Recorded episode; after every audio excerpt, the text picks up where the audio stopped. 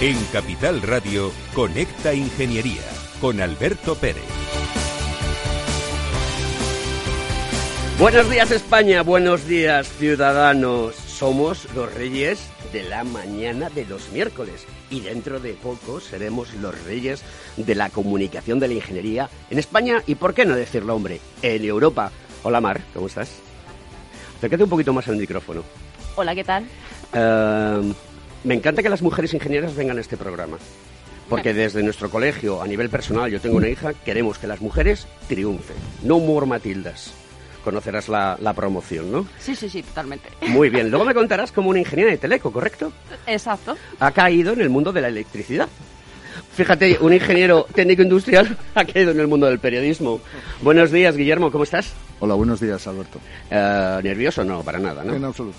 Oye, es muy interesante el programa de hoy porque nos encontramos ante una situación donde el valor añadido que le pueden dar los equipos eléctricos, todo lo relacionado con el mundo de la electricidad, la alta tensión, la baja tensión, a mí nunca me ha gustado porque da corriente. Y entonces me pinchan. No es una de las disciplinas que más me molen. Me molan otras muchas más, ¿no? Pero sí que son fundamentales porque la energía es lo que mueve el mundo. ¿Eso es cierto? Sin ninguna duda. O sea, la energía la necesitamos absolutamente para todas las actividades de nuestra vida. Y en concreto, eh, la energía eléctrica cada vez más. Con esta transición energética, la energía eléctrica va a ser el, el- el- el vector energético eh, de más futuro. Pues muy bien, señores, aquí con... y señoras, ¿por qué no decirlo también? Porque es así, ¿no? Estamos con Guillermo Amán y Mar Duque, que luego después, cuando empiece el programa, les diré que se presenten para que cuenten a la audiencia de Conecta Ingeniería y a nuestra sociedad cuánto importante es la asociación en el mundo eléctrico y cuánto importantes son los bienes de equipos en el mundo eléctrico. José Antonio Galdón. Buenos rapidito, días. rapidito que tengo esperando a los compañeros. Date prisa. Deseando, deseando escuchar hoy a nuestros invitados, ¿no? Que yo creo que tienen cosas mucho más interesantes que decir que yo. Oye, te queda muy bien la camisa sin la corbata, que lo sepas. Ay, muchas gracias, Alberto. Vas pareciéndote a A mí. ti te queda muy bien la camiseta Queridos amigos, continuamos con el programa.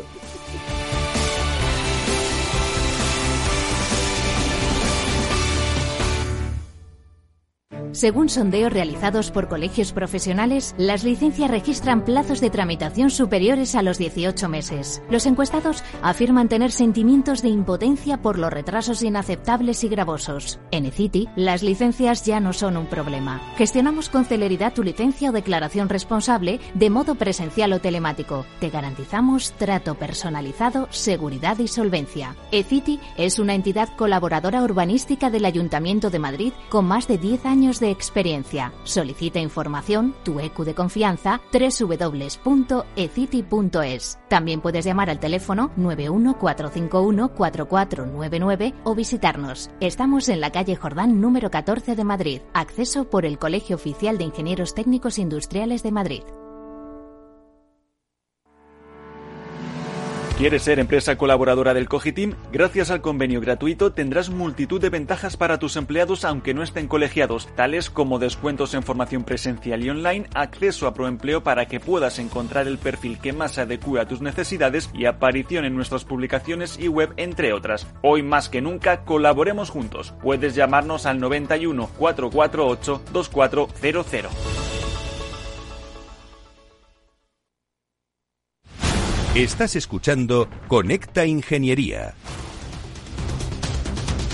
Notición esta semana. La producción de la industria se dispara en abril un 48%. Es el mayor repunte de la historia. La fabricación de coches es la más destacada en estos momentos, con un avance del 929% anual. Rafa Cano, Bernardo de Quirós, buenos días, ¿cómo estás, compañero? Hola, ¿qué tal? Buenos días. Oye, ¿qué puedes contarnos? ¿Qué, qué puedes contarnos sobre esta noticia? Pues fíjate, tiene sentido ya que desde hace un año estamos confinados y con restricciones por la COVID, con lo que la- todas las plantas industriales estaban paradas. Pero fíjate que eliminando los efectos estacionales y calendarios desde 1975, que es cuando se inició esta serie histórica, pues supone el mayor repunte histórico eh, de este índice. Si miramos el incremento de abril sobre marzo, la subida ya es un pelín más moderada. Pero fíjate, Alberto, que donde más crece esta producción es justamente en los bienes de consumo duraderos, en los bienes de equipo, pero no eh, en la parte de energía, ya que estás hablando de este, en estos momentos de este, de este tema. Sin embargo, por, por eh, actividades sí que vemos un repunte altísimo en los coches, lógico, mil por ciento casi, prendas de vestir, fabricación de muebles y calzado, todos con incrementos superiores al 200%. ¿Esto qué puede, qué puede suponer? Pues un, probable desabastecimiento en el mercado de determinados materiales, como puede ser el silicio. Es un material muy importante, por ejemplo, en la fabricación de GPS, en la fabricación de coches o en las placas solares. Eh, a nivel de incrementos se da lógicamente eh, eh, en menor medida en la alimentación, industria del papel, suministro de agua, temas relacionados con la gestión de residuos, descontaminación y saneamiento de agua. Y a nivel de comunidades, pues estos incrementos se dieran en Navarra por un 80%, seguido de Galicia y el País Vasco, que es donde están principalmente las fábricas de coches. Cataluña tiene un repunte del 55% y Madrid solo se, se queda en un 39%. En el lado contrario tendríamos a Murcia, Extremadura y sorprende Canarias, que es la única comunidad que decrece. El fuerte aumento de esta producción lo que puede llegar a causar son tensiones inflacionistas. Y esto es lo que te puedo contar, Alberto. Pues querido amigo, eh, sobre el material de silicio, eh, la semana que viene, si todo es posible, y lo hablaremos, te hablaremos un poquito del grafeno. Si este material dicen que realmente va a ser la bomba. Querido amigo, hasta la semana que viene. Un placer. Venga, muchas gracias.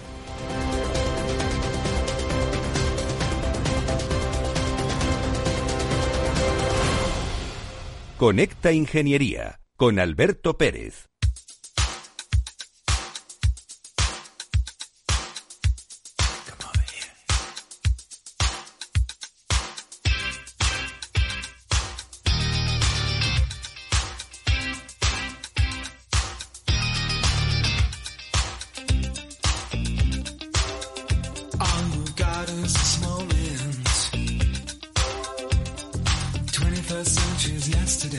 Inexex, como me gusta la música de los 80 y los 90. Eh, vamos a seguir con el programa porque hoy es muy importante ¿eh? que la gente esté atenta porque vamos a contar muchas cosas interesantes. Guillermo, eh, actualmente, aparte de ser el adjunto al presidente ICEO de Ormazábal, también eres eh, el presidente de la Asociación de Fabricantes de Bienes de Equipo Eléctrico, AFBEL. Y también vicepresidente de la Asociación Empresarial para el Desarrollo e Impulso del Vehículo Eléctrico, ADIVE, y vicepresidente de la Asociación Europea de la Industria de Equipos y Servicios para el Transporte y Distribución de Electricidad. ¿Por qué es necesaria una asociación como la vuestra? Bueno, eh, yo soy un verdadero convencido del, mundo asociacionista, ¿no? O sea, yo creo que cualquier cualquier actividad eh, hace más fuerte a cada uno de los individuos cuando están agrupados, ¿no? Y esto se extiende a todos los ámbitos de la vida, ¿no? Pero es que en, en el ámbito empresarial y en concreto en el ámbito industrial pues eh, las asociaciones tienen el sentido de la defensa de los intereses comunes, de, en nuestro caso, de todos los fabricantes de bienes de equipo eléctrico. El, hecho de estar agrupados nos hace ser más fuertes, nos hace defender intereses comunes ante la Administración, ante mm, incluso mm, las asociaciones de nuestros clientes y, en definitiva, ante el resto de los, de los actores de nuestro mercado. Yo soy un firme convencido del asociacionismo. Em, ¿Qué números estamos hablando en el entorno de los fabricantes de bienes? De equipo. Mar, eh, tú que eres la directora general, yo creo que ahí nos puedes dar tú más eh, las cifras, ¿no? La visión del conjunto del, del sector. Pues sí, mira, eh, de hecho yo creo que esto sería bueno relacionarlo con lo que pasaba en el 2008 porque ahora mismo estamos hablando de una facturación de unos 3.800 millones de euros que representa un 20% menos de lo que se facturaba en 2008.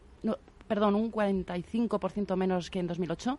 Y sin embargo, estamos dando un empleo a un total de 26.000 empleados, que representa solamente un 20%, lo que significa que es una industria que, a pesar de que ha mermado su facturación, siempre ha conservado su empleo porque es de alta cualificación y sin él no podría seguir adelante. Es, es una industria que apuesta por sus empleados y que aporta a este país el, ese, ese, ese asset ¿no? de, hay que matizar que esa caída tan importante de, de ese 45% desde, desde el año 2008 eh, en realidad es un tanto artificial. Vamos a ver, en, en España, como bien sabéis, eh, a finales de la anterior década, hasta entre 2005 y 2008, se dio un crecimiento extraordinario de nuestro mercado de bienes de equipo eléctrico porque se juntaron dos factores fundamentales. Eh, uno fue el, el, auge de la economía. Recordáis que en aquel momento se construía de todo en todos los sitios. Tú recorrías la M30, no tengo nada, la M40 y solo veías grúas.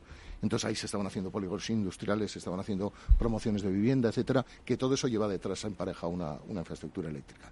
Y a ese efecto se sumó también el boom fotovoltaico, que se dio en aquellos años, ¿eh? que a finales de, 2008 eh, eh, terminó.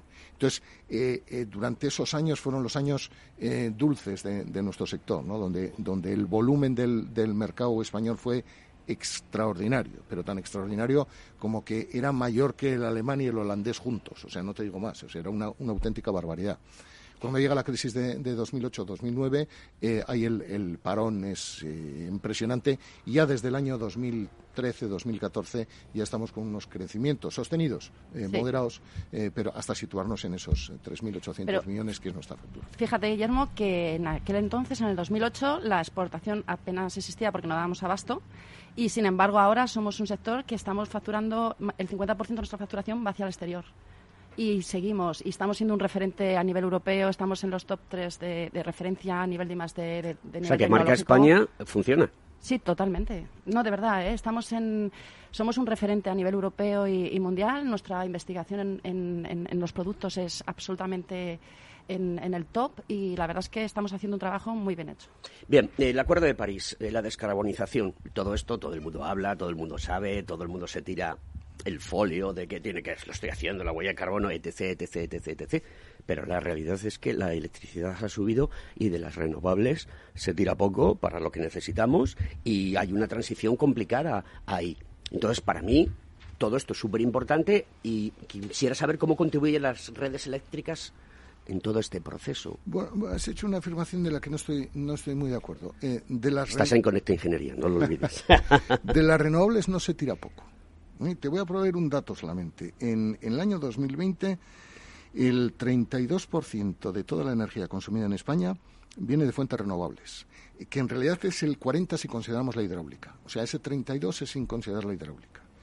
Y con unos picos de cobertura eh, diarios de hasta el 50%, 65 con la hidráulica. Es decir, eh, yo creo que el, el mix energético español, en este momento, el mix de generación de nuestro sistema eléctrico, es un mix saludable con una tendencia evidentemente a la descarbonización, que todavía queda mucho recorrido por hacer, pero un mix en el que eh, la energía renovable tiene un papel muy relevante, tiene un papel muy importante, lo va a seguir teniendo cada vez más. Creo que los planes y la promoción que se está haciendo de las, eh, de las nuevas instalaciones de renovables es el adecuado para ese camino de la descarbonización.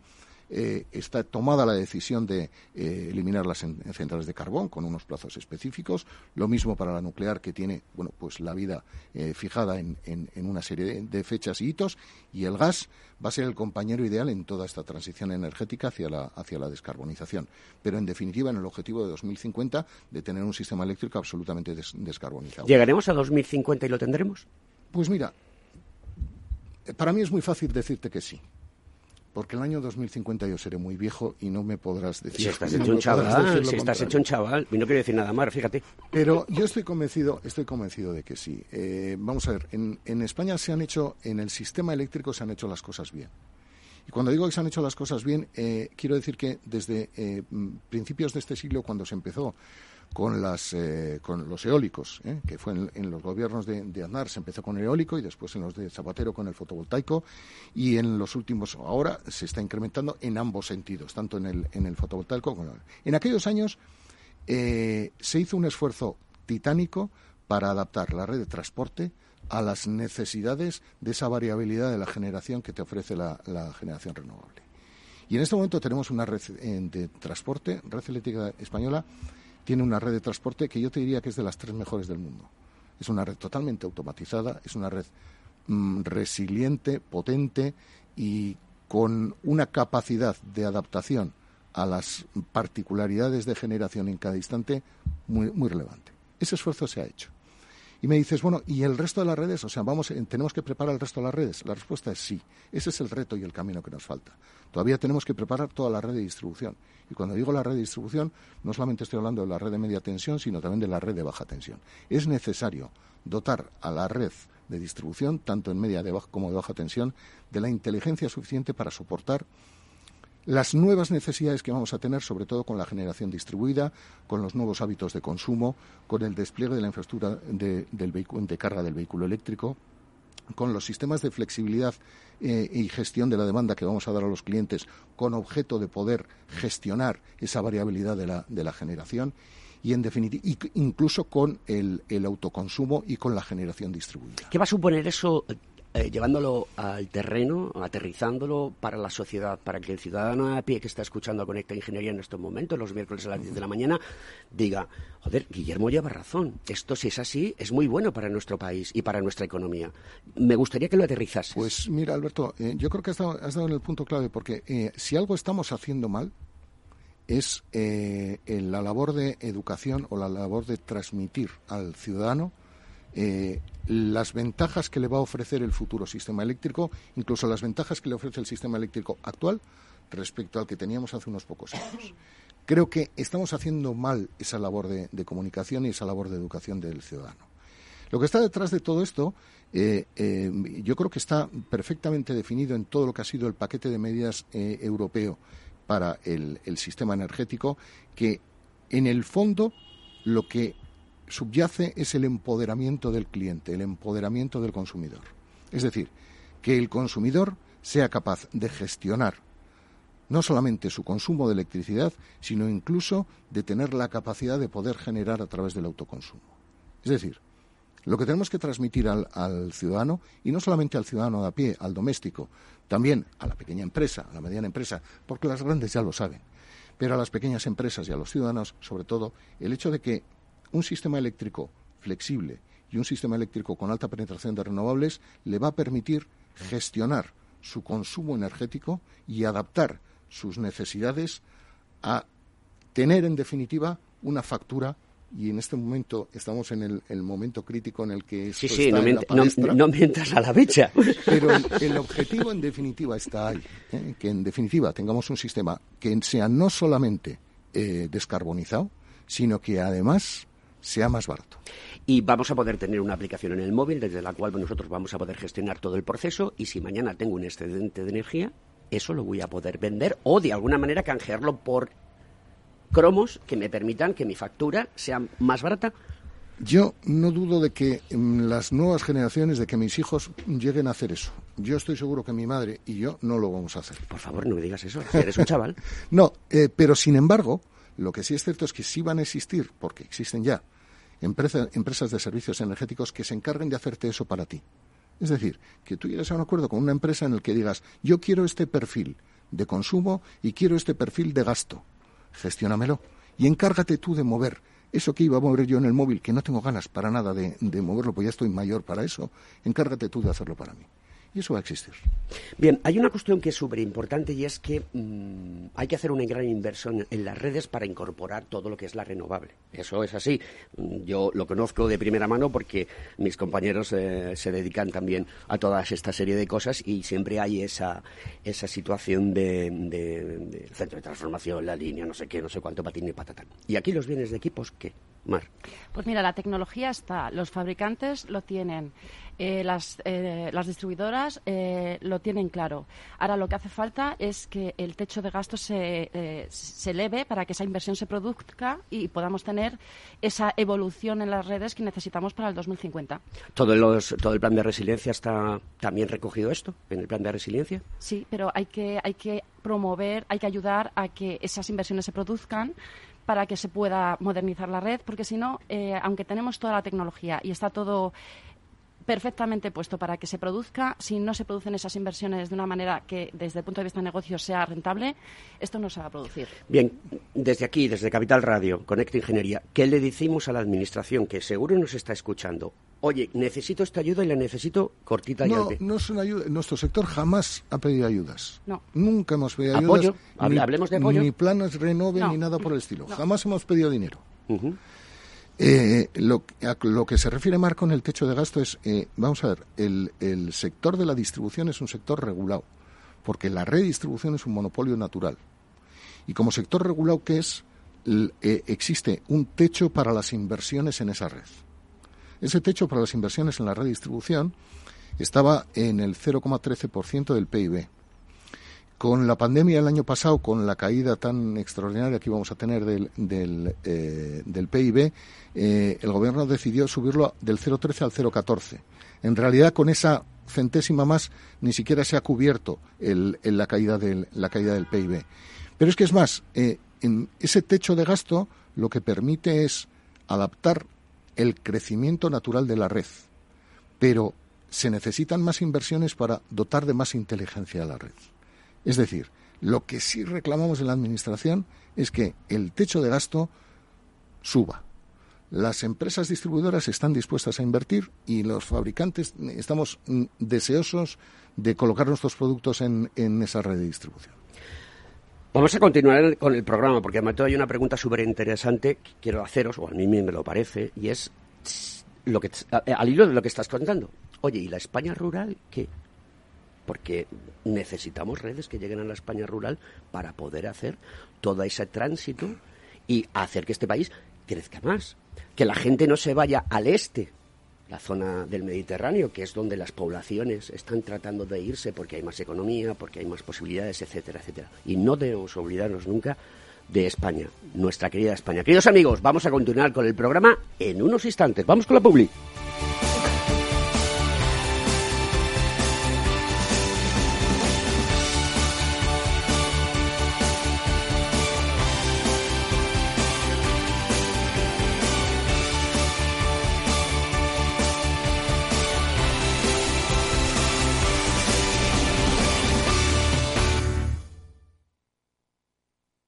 Si tu lado emocional dice, invierte en salud, sabes que es un sector en crecimiento, y tu lado racional dice, no tienes tiempo de crear una cartera desde cero. Y si te la gestionan otros, te cobrarán mucho en comisiones. En Renta 4 Banco te lo ponemos fácil. Con el nuevo servicio de gestión óptima, contrata nuestras carteras temáticas 100% online, con una comisión de gestión de solo 0,25%. Entra en r4.com o en cualquiera de nuestras oficinas y descubre todas nuestras carteras. Tu lado emocional y racional por fin se unen. Renta 4 Banco. Tu banco especialista en inversión.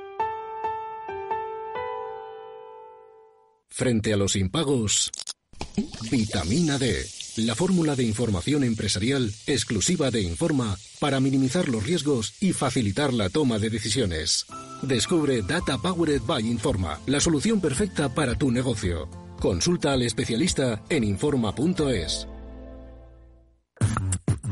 Llegan al corte inglés los descuentos top. La mejor selección de marcas top de moda, accesorios, deportes, hogar, con hasta un 30% de descuento. Fórmula Joven, Coachel, Emilio Tucci, Lancome, Nike, Adidas Bra y muchas más. Del 3 al 9 de junio, disfruta de descuentos top. Tus compras en el corte inglés en tienda web y app.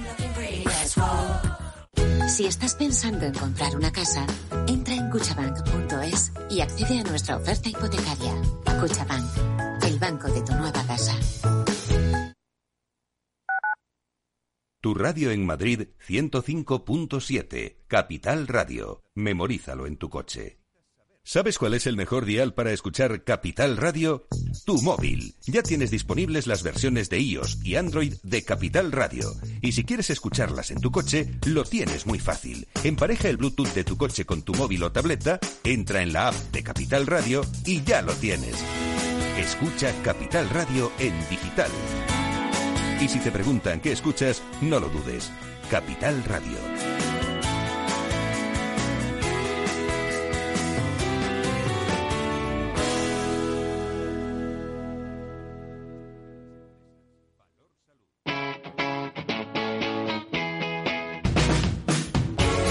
Capital Radio. Despierta la economía.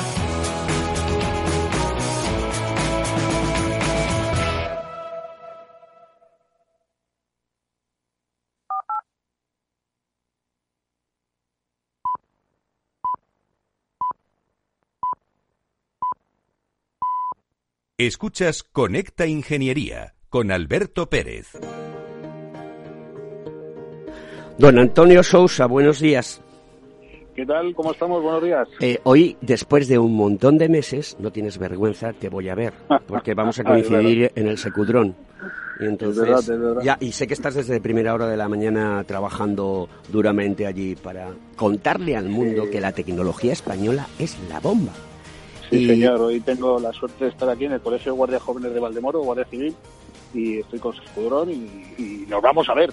Lo vamos a ver. La única pena es que ya no eres joven, lo siento por ti. Yo sí que soy más joven. Bueno, sigo siendo gordo y calvo, ¿eh? Eso no te va a quitar mantengo, nadie. Mantengo, mantengo dos de tres, eh, no es poco. no es poco. Oye, la, la- la- la Unión Europea presenta una aplicación para que los ciudadanos se identifiquen y tengan todos los datos en su móvil, ¿no? Eh, lanza este proyecto de la identidad digital europea, que es un monedero virtual que almacena y permite gestionar la información individual. Su uso empezará como pronto en septiembre de 2022. Esto va a ser la revolución. Sí, la verdad es que, bueno, en España desde el 2-3 de agosto de este año ya se implanta un nuevo eh, DNI, un nuevo identificador digital que, digamos, va a dar también cabida que cuando tengamos ese monedero virtual que Europa eh, quiere unificar dentro de todos los Estados miembros, pues eh, nos, nos ayude a moldarnos más fácilmente. Hay que tener en cuenta también que, bueno, pues eh, en la actualidad hay muchos modelos de identidad digital y que, bueno, pues eh, me parece recordar que son 19 los que hay en toda la comunidad europea. Y España, bueno, pues ya tuvo en su momento la salida del DNI electrónico, que tampoco es que causara eh, mucha ayuda, ¿no? Siempre hemos necesitado que si el certificado digital, que si tal, que si igual. Y ahora la propuesta de la comunidad europea, pues es, eh, bueno, eh, que a través del dispositivo móvil, del smartphone, del teléfono, tengamos eh, un montón de datos de las administraciones públicas, de los organismos nacionales, que nos identifiquen fuera de las fronteras nacionales y dentro de la comunidad europea todos. Eso tiene ventajas y tiene inconvenientes, como todo en la vida, ¿no? Y evidentemente uno de los inconvenientes con los que estamos tratando co- constantemente es el inconveniente de la ciberseguridad. Al margen de que el planteamiento de decir, bueno, pues cómo garantizo que quien lleve ese teléfono sea exactamente la persona que se identifica, porque claro, al final, si el identificador es electrónico y va ligado a un smartphone, a un dispositivo, pues eh, eh, hay que hacer un montón de pruebas, de validaciones y de sistemas que ayuden a que esto evidentemente sea seguro desde el punto de vista de la ciberseguridad, valga la redundancia, y que luego evidentemente eh, se testee que efectivamente sirva para lo que se quiere. ¿no? Eh, la idea es que no haya un flujo de datos masivo, sino que cada entidad o cada eh, prueba de identificación del individuo sea asociada a exactamente los datos que se necesitan prestar, no a todos los datos. ¿no? Veremos a ver qué es lo que va pasando Alberto y veremos a ver si este, esta nueva propuesta de la Comunidad Europea realmente eh, salva los escollos de la ciberseguridad, salva los escollos de que todos los países miembros realmente se adapten a este nuevo procedimiento y a ver cómo los ciudadanos lo aceptamos y lo tenemos en marcha porque también se hablaba hace años, recordaros, en administraciones públicas de la ventanilla única, de que no te iban a pedir más documentos la administración pública que los que ya tenía y al final seguimos un poco metidos en el tema de la burocracia y el papel. No te quepa la menor duda. Eh, y comento rápidamente y ya te voy despidiendo que tenemos que continuar con el programa. El otro día me vacunaron. La Comunidad de Madrid me mandó un- unos mensajes con un código eh, BIDI para poder QR. ver a todo el- y cuando voy a ponerme la inyección ni nadie me pide el documento nacional de identidad, nadie me registra Claro. con el láser escáner eh, eh, el, el código, etc, etc, etc. Y entonces dices, oye, somos esclavos del papel. Efectivamente, tú lo has dicho. Querido amigo, nos vemos la semana que viene aquí en Conecta Ingeniería. Muchas gracias. Un saludo. abrazo a todos, un saludo, Adiós. gracias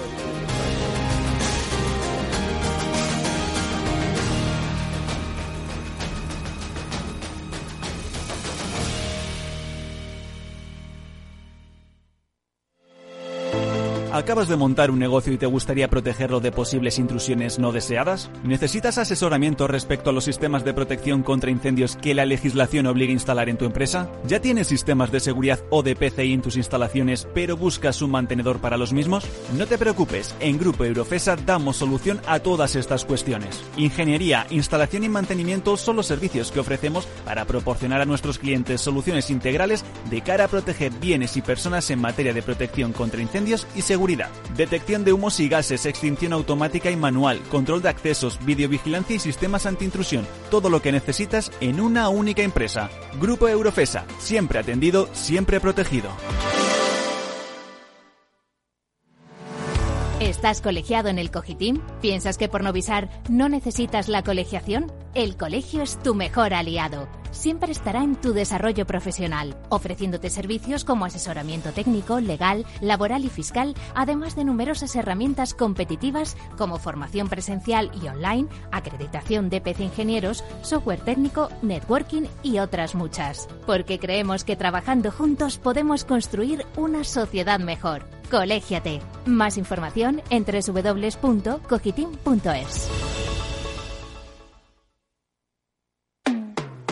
Estás escuchando Conecta Ingeniería.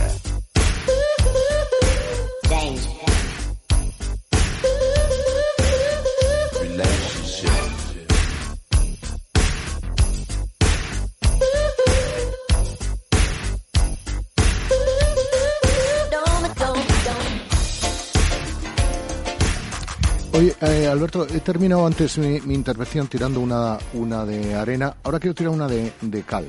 Y bueno, quiero eh, simplemente hacer un- una mención al, al recién aprobado eh, por el Gobierno, el recién aprobado eh, Fondo Nacional para la Sostenibilidad del, Sistema Eléctrico. En nuestra opinión, y de hecho eh, firmamos un, manifiesto en, apoyo del, fondo, entendemos que es una, es una medida muy adecuada. Explico brevemente porque creo que es importante trasladar al ciudadano en qué consiste esto. Porque se han dicho muchas cosas que algunas son ciertas y otras no tanto. Vamos a ver, eh, de lo que se trata es lo siguiente. Durante muchísimos años, durante 15 años, el país ha hecho un esfuerzo importantísimo en el sistema eléctrico para la descarbonización. En concreto, con lo que se llama el RECORE, que son las renovables, la cogeneración y los residuos. Eh, eh, todo eso ha tenido un, costo que sigue teniendo un costo porque ha habido que hacer una serie de instalaciones que todavía están sin amortizar y que durante todos estos años quien lo ha soportado ha sido el sistema eléctrico, es decir, la factura eléctrica. Es quien está soportando y sigue soportando todos esos costos que, seguimos teniendo. Eh, hoy las renovables ya no, es- necesario que le demos ninguna subvención porque ya son rentables de por sí, pero durante 15 años no ha sido así. Bien, eh, con este Fondo Nacional de Sostenibilidad del Sistema Eléctrico lo que se pretende es ir traspasando parte de, eh, de ese dinero que es necesario aportar, en vez de a la factura eléctrica, al resto de las facturas energéticas, es decir, al gas, a los, a los eh, derivados del petróleo, etcétera. Es decir, que entre todos los vectores energéticos contribuyan a la sostenibilidad de aquel sistema, aquel vector, el eléctrico, que ha sido capaz de incidir más que ningún otro en la descarbonización de, la economía. Eh, eso va a ser progresivo. Eh, los detractores van a decir, no, es que ahora el ciudadano va a tener que pagar, el, se llama el céntimo verde en la gasolina y este tipo de cosas, pero ojo, de lo que se trata en definitiva es de repartir los eh, gastos, de repartir esos costos que tenemos entre todos los vectores energéticos. En definitiva, lo que subyace detrás de eso es el concepto de quien contamina paga. Y entendemos desde nuestra asociación que ese es el camino adecuado para sostener el sistema eléctrico. Materias primas. Pues mira, sí. Eh, si algo ha quedado claro después de la COVID es que nos hemos hecho un sector cada vez más resiliente, más profesionalizado. Pero eh, ahora nos surge un- un- una especie de situación con las materias primas que están subiendo desorbitadamente de, precio. ¿Qué pasa? Que los, productos que fabricamos en, eh, el sector eléctrico son eh, intensivos en materia prima. Entonces, esto repercute totalmente en ese coste final del producto. ¿Qué está pasando? Que estas materias primas están subiendo con una volatilidad tan grande que los índices que reflejan esa subida no, no, no se llegan a compasar. Entonces, al final, nuestros fabricantes se encuentran en una situación en la que no pueden eh, explicar de alguna forma que el coste de su producto está siendo muchísimo eh, más alto del que pueden eh, reflejar con esas fórmulas de revisión complejas que tienen con sus clientes, que al final son las compañías eléctricas o, o los privados o lo que fuera. No sé, Guillermo, si me he es difícil, explicado. es difícil para nosotros el, el trasladar al, al mercado los sobrecostes que estamos teniendo. ¿no? Eh, La situación, realmente la situación de las, de la- no solamente de las materias primas, también de los, de los microchips. Sí, Eh, sí. antes hemos hablado, ya de hecho ha habido un, un déficit de- muy complejo que está afectando a todo el mundo. De hecho, yo lo sé de buena tinta en el sector de la automoción y todos los sectores que rondan alrededor del sector de la automoción han metido a la gente en sus Sí, sí.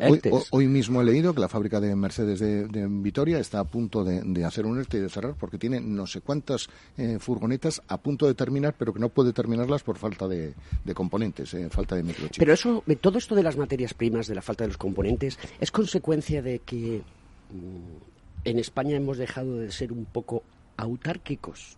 con No. el- No, no, no, no. ¿No? No, Entonces, diría- es decir, ¿por qué no se produce en España? ¿No hay materia prima en España para producir? Ah, Mm, No, no, vamos a ver. Es un problema mundial. Es un problema mundial. O sea, eh, em, esta pandemia, evidentemente, ha tenido muchísimas consecuencias y, y- y muchas de ellas eh, económicas. ¿no? Y, y- y, en concreto, en, en el flujo de los materiales ha tenido una disrupción total y absoluta. ¿Qué es lo que ha sucedido? Que eh, primero, la pandemia no ha sido uniforme en todo el mundo se ha ido moviendo por el mundo y ha ido teniendo más o menos intensidad, empezando en China y terminando en, Iberoamérica, en, este, que en este momento está en un momento, en un momento delicado. ¿Qué es lo que ha sucedido? Que el problema se ha trasladado, viene desde las minas, o sea, desde las minas de cobre, desde las minas de hierro, en el que se ha producido una disrupción de lo que era el flujo normal de todo lo que es la cadena de suministro hasta tener la materia prima o hasta tener el, la barra de cobre que necesitas para hacer tu, tu embarrado. Entonces, eh, eso unido al hecho de que la reactivación de la actividad industrial china ha sido anterior a, la reactivación de la, de la, actividad industrial europea, bueno, pues en este momento China está demandándolo todo.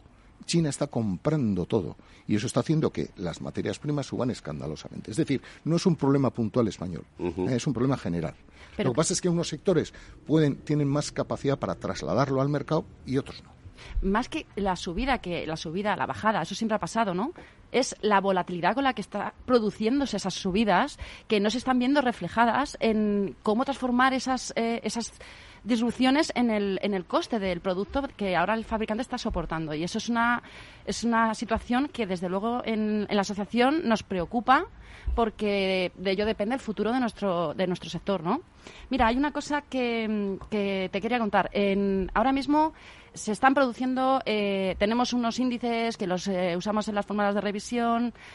Va, bien, pero eh, desde AFBEL, al final, lo que hemos estado hablando y de forma muy urgente, señores, vamos a sacar nuestros propios índices con información contrastada, auditada, para poder usarlos para realmente mostrar al mercado lo que está pasando con estas subidas de las materias primas, porque no nos sentimos cómodos con los índices según están pasando ahora, eh, que van con un retraso de cuatro meses o que no están reflejando realmente la situación del mercado.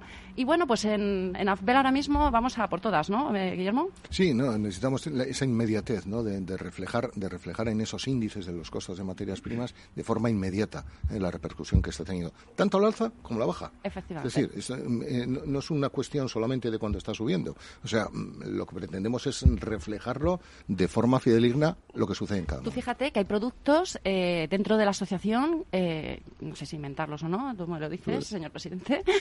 Sí, pues eres la directora general. a ver, por favor. A ver si me va a echar, eh, a ver si me va a echar. No, mira, las torres, los transformadores, tienen un margen comercial tan reducido y estamos hablando de un 5 o 10% o lo que fuera, ¿no? Y, llega la materia prima y es un 40%. ¿Cómo, cómo, cómo puedes soportar eso. O sea, realmente estamos hablando de situaciones eh, complicadas y que, tenemos que tener mucho cuidado.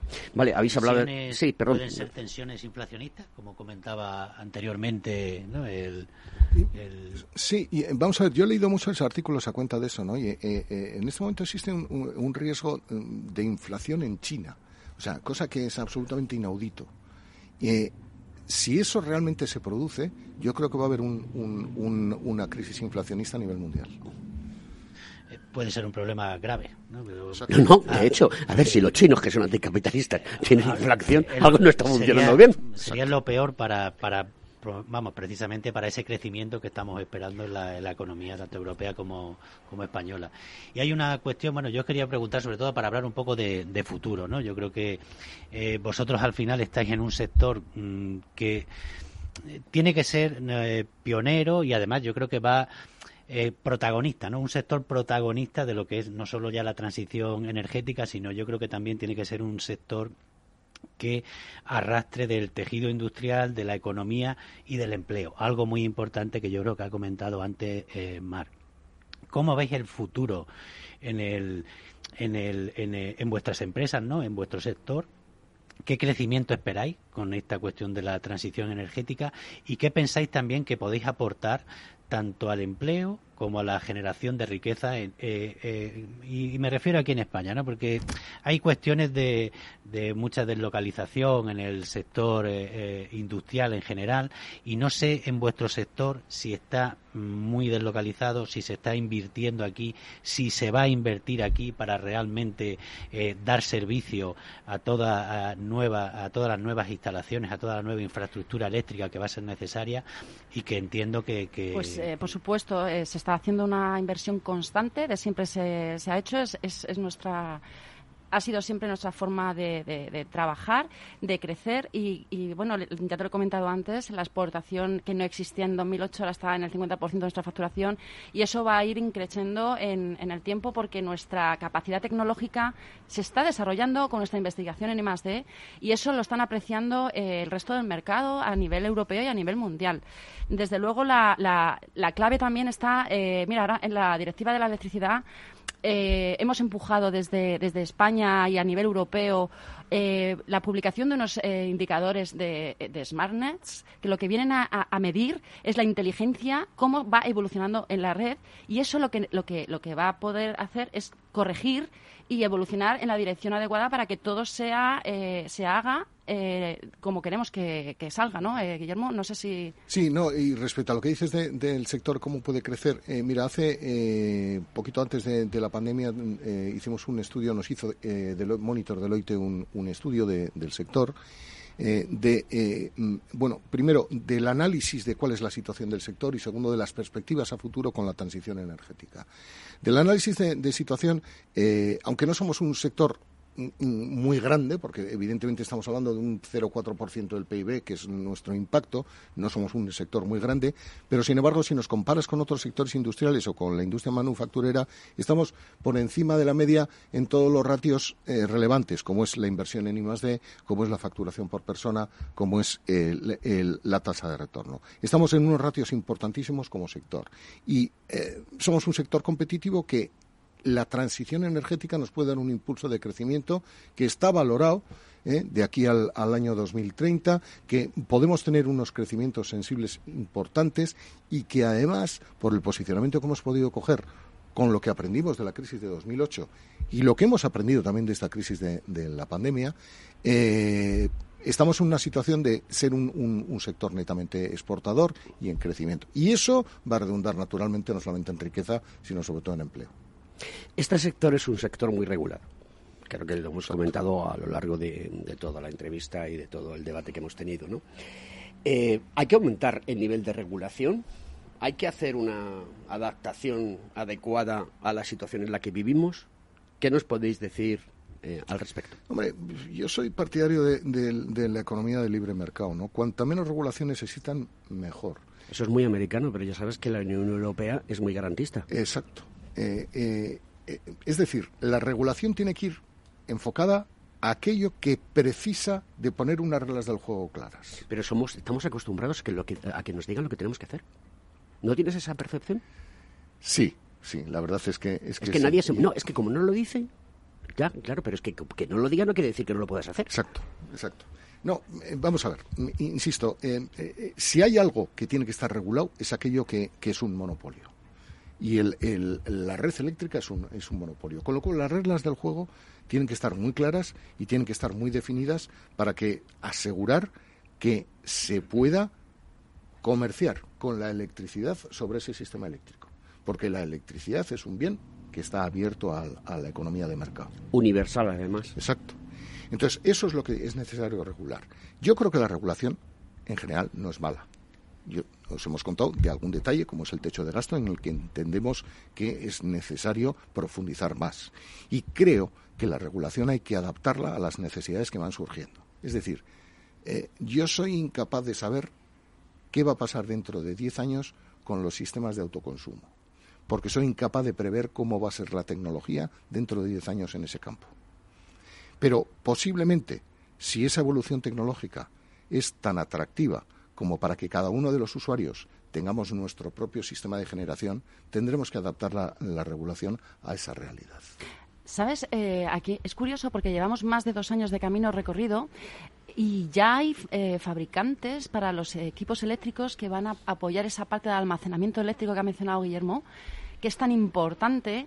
Y ahora eh, lo que queda realmente es que eso tenga un resultado eh, pues, de, negocio, ¿no? Que se, que se desarrolle ese negocio y que se quede en España y que no venga de Asia y que nos monopolicen aquí con todos estos productos y que podamos en nuestro país, Red Eléctrica Española y todas las distribuidoras, poder pues hacer una inversión en producto, en calidad, en servicio Y bueno, pues eh, ahí estamos trabajando en la asociación, en, en aunar, en, en, apoyar, en promover la estandarización, todas esas cosas que son eh, fundamentales cuando un nuevo mercado está surgiendo como es este del sistema de almacenamiento y que es algo que, que, va a estar aquí. Espero que se quede aquí. Sí. Bueno, yo no me gustaría que acabásemos el programa sin hablar de algo, yo creo que muy importante y que os identifica también dentro de todo el ámbito de la, sobre todo de la seguridad industrial. Eh, yo creo que, que, todo el mundo es consciente del peligro, ¿no? Que siempre tiene la alta tensión, la baja tensión y tal. Y, y quiero que, que, expliquéis también a la ciudadanía el esfuerzo importante que hacéis en el desarrollo de vuestro producto de forma habitual, teniendo siempre muy presente esa seguridad para, para las personas. Es que parece que, que este tipo de cosas son las que hacen invisibles muchas veces a la ingeniería, a los ingenieros en general, ¿no? Porque lo hacéis también pues sí. que no hay accidentes, ¿no? no eh, hay... Efectivamente. La verdad es que eh, estamos, eh, en las distintas gamas de productos de la asociación, eh, la seguridad es fundamental y, y incluso, ya antes estábamos hablando y te he comentado, ¿no? En el tema de transformadores, hemos colaborado con la Administración para poder educar a ese, a ese personal de la Administración que pueda realizar una, una, una vigilancia de mercado lo lo, lo, más óptima posible al menor coste y lo más ágil posible. Nosotros tenemos el conocimiento de cómo hacer este tipo de, de, de, seguridad tanto dentro de nuestra fabricación como fuera de, nuestras instalaciones, que las cosas se hagan correctamente. Y la verdad es que apoyamos, eh, tenemos una estrecha relación con la Administración en ese sentido porque cuentan con nosotros. Sabemos que esa necesidad está ahí y somos la, pues, eh, quienes realmente podemos enseñar a, a, a hacer este tipo de, gestiones. ¿no? En... ¿Hay productos fraudulentos en el sector? ¿Hay Mm, fraudulento, fraudulento es, es, una palabra muy fuerte. Eh, vamos a decir que, que, puede haber en el mercado producto que no cumple estrictamente con las normativas. Hay mucho cambio de normativa eh, que exige una alta inversión eh, a nuestros fabricantes y que, por supuesto, si alguien trae un producto que no cumpla con esa normativa, está ahorrando un coste en ese producto y se puede posicionar en el mercado de una forma que no sea percibida. Entonces eso hay que detectarlo. Esa vigilancia de mercado es la que nosotros estamos intentando que no se produzca. Y el Ministerio de Industria, a través del LECOE, del Laboratorio Central, eh, realiza esa inspección de mercado. El pero está en lo de siempre, en el presupuesto. Quiero decir, eh, muchas veces, claro, los equipos, los bienes de equipo eléctrico muchas veces no, no son equipos baratos y ni fácilmente adquiribles. Eh, tomar en el mercado un producto no comunitario, comprarlo y ensayarlo, pues tiene un costo. Entonces, el problema es fundamentalmente presupuestario por parte del Ministerio. La voluntad por parte del Ministerio de Industria la tiene. Los medios lo tiene. El conocimiento y la sabiduría del Laboratorio Central Oficial del Totenia está ahí. Eh, es un problema presupuestario el poder captar producto eh, Siempre vamos pirata. a parar siempre vamos a parar al mismo punto. Exacto. La pasta. Exacto. No sé si os habéis dado cuenta, ¿no? A mí me... Disculpad. A mí me, eh, me subleva esta situación, ¿no? Porque yo creo que hacer las cosas bien, eh, tener las medidas reguladoras que se deben de, de tener, genera mucho más negocio, mucha más competitividad. Pero en algunas ocasiones eh, no se invierte el dinero donde se tiene que invertir. Sí. Y eso a mí me resulta muy triste. Yo en eso soy muy crítico, pero no con este gobierno, sino con todos, porque todos. Es que siempre ha pasado lo mismo. Siempre ha sido igual. Siempre ha sido igual. Entonces, se quiere salvar una serie de situación y dice, no, gasto social. Sí, sí, es que esto también gasto social. Porque si mañana te pega a ti un perrenque eh, porque tienes un equipo que funciona mal y resulta que te, te, te quedas medio bobo y te tienen que poner un puesto pipas, eso lo tiene que pagar el Estado. No estamos hablando de gasto social. Pues evita que las cosas ocurran. El que evita la ocasión, evita el peligro. ¿Sabes una, cosa que, no hemos mencionado antes y que me gustaría eh, decir aquí? Eh, en, con el tema del, del COVID, eh, de verdad que en España lo hemos hecho espectacularmente bien. Si nos comparamos con el resto de países que han tenido disrupciones cuando entró la, el estado de alarma en los respectivos países, aquí en España los fabricantes, los fabricantes nos aunamos, nos, fabricantes... nos, informamos, informamos a las eh, a todas las comunidades autónomas que cada una, claro, eh, la, la, la de, deshomogeneación que tiene ahora mismo la administración española con las comunidades autónomas es muy grande. Pues colaboramos con todas las comunidades autónomas, hablamos con nuestros fabricantes Hicimos una gestión, eh, ahí me voy a poner una- nos vamos a poner una medalla, Guillermo, pero excelente, porque gracias a eso no se interrumpió el suministro de, de equipos eléctricos en este país, cosa que no ha pasado en el resto de Europa. ¿eh? O sea que nos tenemos que dar ese, ese, Sí, ese los, premio. los fabricantes franceses, ingleses, italianos y alemanes pararon. Nosotros no paramos ni un día. Ni un día. Oye, Y- lo hemos hecho bien. Y entre otras cosas le tenemos que agradecer al Ministerio de Economía, que, nos declaró eh, sector esencial.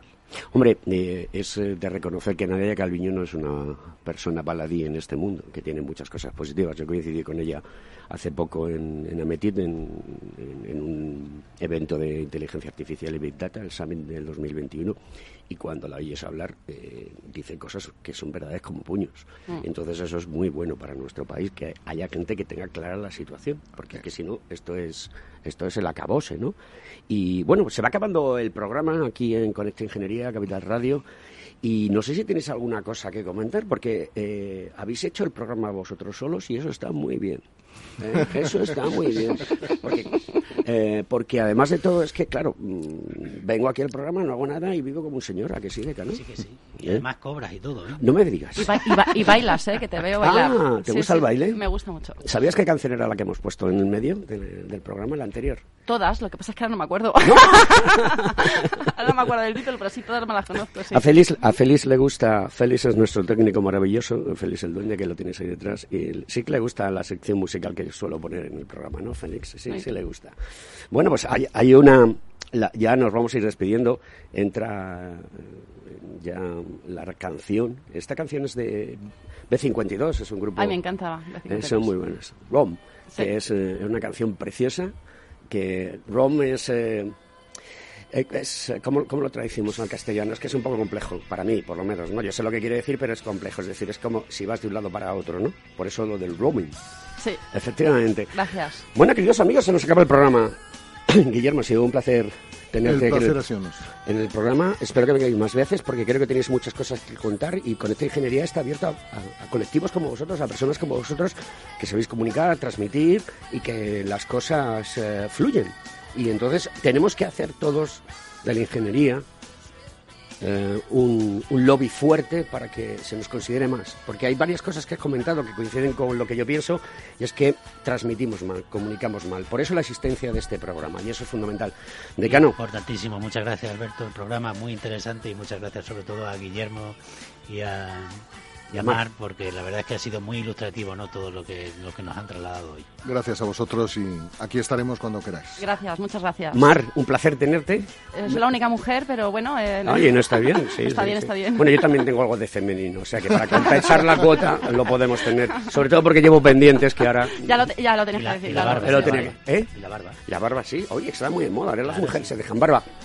Queridos amigos, Conecta Ingeniería, cómo me gusta, cómo se ríe feliz. Viva Conecta Ingeniería, los reyes de la mañana de los miércoles y dentro de poco los reyes de la ingeniería en España y, por qué no decirlo, en Europa. Hasta la semana que viene. Conecta Ingeniería con Alberto Pérez.